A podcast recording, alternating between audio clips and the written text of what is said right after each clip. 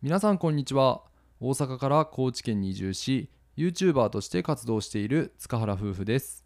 この番組では田舎で暮らす私たちの日常や夫婦の幸せをテーマに楽しくお届けしております。よろしくお願いします。この放送は自家製スモーク工房加古さんの提供でお送りさせていただきます。自家製スモーク工房加古さん本当にありがとうございます。はい。ご紹介させていただいたこの加古さんの商品なんですけれども私たちもね食べたことあるよね。うんうんうん。めっちゃやばいこれは、悪魔的美味しさようね、んもう食べ出したら止まらんからね。どんな商品やねんって感じなんですけど、うん。看板商品にスモークナッツがありますね。うん。これをねいただいたことがあるんですけど食べ出したら止まらない。あの燻製の香りに中毒性があるよねあれは。そうやね。袋を開けた瞬間、ボワって ボワってくるからうんねえ。あの他で食べたことある燻製感より強めの、そうやな、うん香りがついててもうこれは止まらなくて秒でなくなっちゃう美味しさやね、そうやね。酒好きには特にたまらんかなとは思うね。うん、まあ、私たち最近ちょっとダイエットもしてるってことで、うん、ナッツ自体にはすごく関心があるんですけど、うんあれはねちょっと一つかみじゃ終わらないから。そうやな。結局 食べ過ぎてまうからな。でもすごくあの栄養もあるねナッツ、うん。ダイエットにもいいのかな？どうかな？っていうところでもし気になる方はね販売ページのリンクも貼らせていただいておりますので過去さんの販売ページもぜひチェックよろしくお願いします。はい。というわけで本題に入らせていただきます。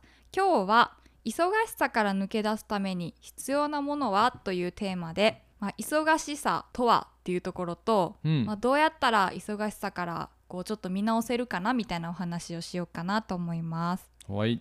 まあ、皆さん自身は日々の暮らしの中でどの程度忙しさというのを感じられてますか？人それぞれね感じ方とか、もう実際にもう時間ほんまにないよっていう人もいると思うんですけど、うん。なんか2パターンあると思っていてこうやろうとしてることっていうのは一応あるんやけど、ううん。使える時間が全然足りないっていう人、あるいは使える時間はあるんやけどそのやりたいこととやるべきこととかがもう溢れ返りすぎて、うん。何から手をつけたらいいかわからないみたいな。はいはいはい、ね、日々の仕事であったり、まあ、私生活家事育児、まあプライベートの時間とかどれにでも置き換えれる話かなと思うんですけども、ん。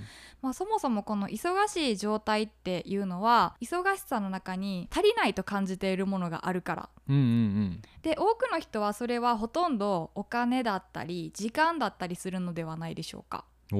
うん。でこれは私も一冊の本を読んであの自分の生活をちょっと見直してみようって思ったきっかけになったんですけども、ん。先日読んだ本で自分の時間を取り戻そうっていうチキリンさんっていう方のね書かれた本ですね。あ有名な。ブロガーさんね。うん。でここではその忙しさとは何かっていう忙しさの本質の部分であったり生産性今もう社会でねずっと言われてる生産性の高め方について書かれている本ですざっくり言うと。うんでこの仕事でもプライベートでも生産性を高めるっていうことを意識すると自分の人生の中でやりたいことをより多く実現できるようになるよということが書かれてます。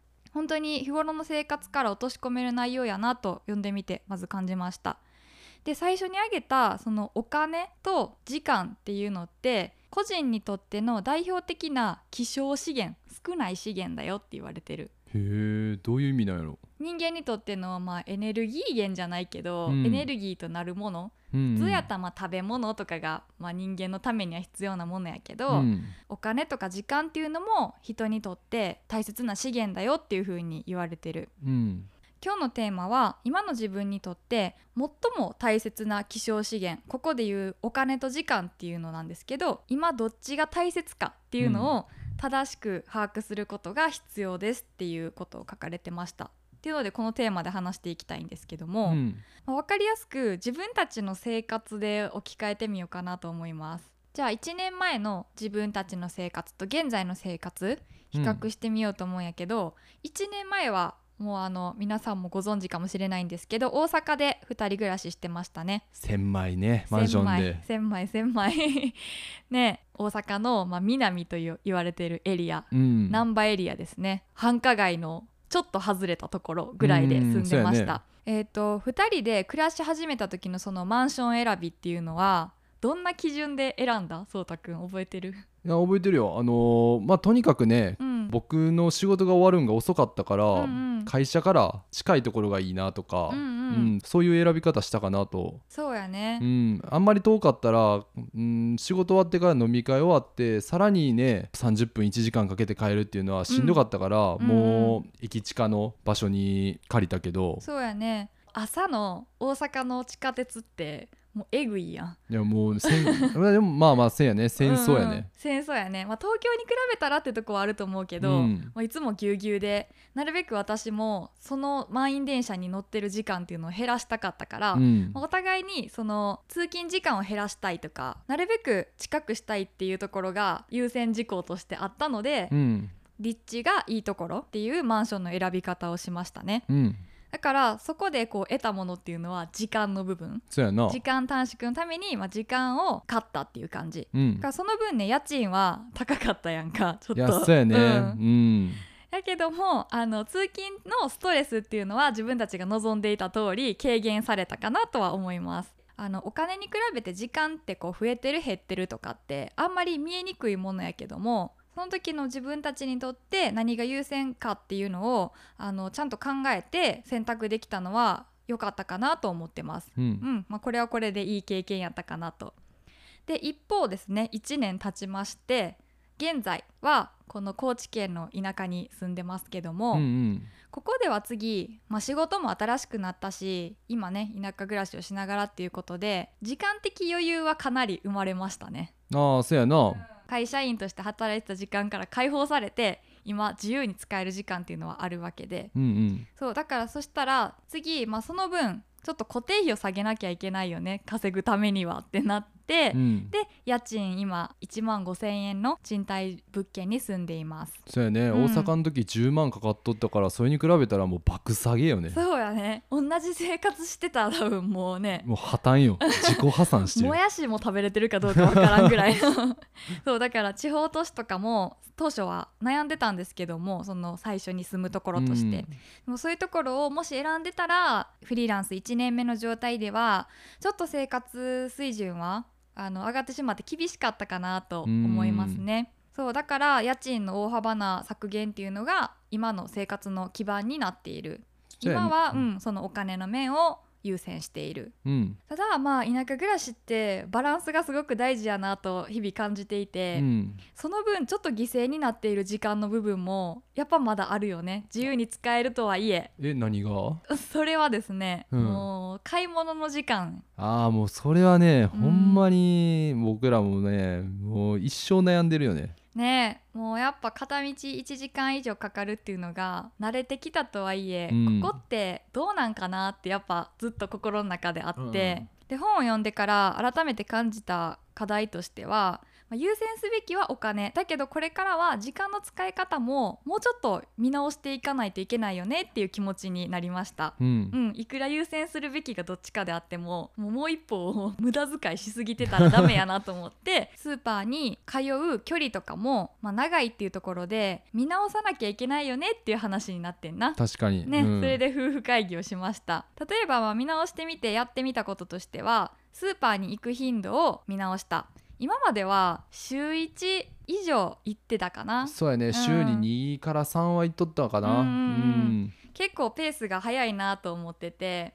だから、まあ、週1にするためには日持ちするものだったり、まあ、まとめ買いして冷凍するだったりしてそういうものをどんどんストックしていこうよっていう、んでどうしても足りない時だけ街のね歩いていけるスーパーを利用する程度にしましょうってなりました。であとはあんまり利用できてなかったネットスーパー、うん。これもこれからどんどん使っていこうかなっていう話になったよね。そうやね。うん。イオンでネットスーパーがあって、うん。で大体500円とか1回手数料かかってしまうけど、うん。まあね往復2時間かかるのを考えたらそれの方が得なんじゃないかなっていう思いになってね。そうよね、うん。よくよく考えたらやっぱ移動時間もそうやし移動費のそのガソリン代とかもそうやなんかな。500円って言ったらうんもうトントンなんじゃないかなとか思ってきて、うんこれからねあのそういう風に見直したことで時間の部分もより丁寧に扱えるように取り入れてみようっていう話になりましたということで今ね私たちの1年前と現在の生活を比較してみたんですけど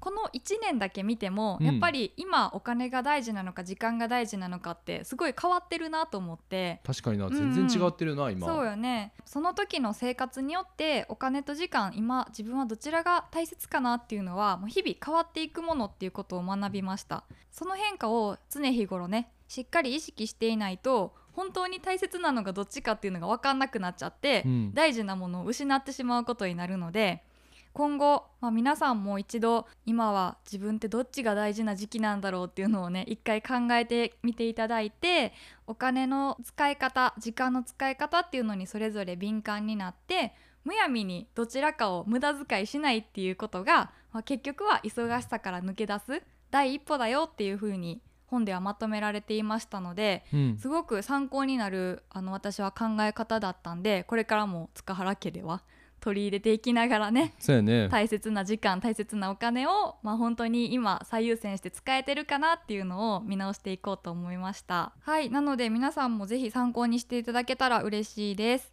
というわけで今回のテーマは忙しさから抜け出すために今必要なものはというお話でした。それではまた次回の放送でお会いしましょうバイバーイ。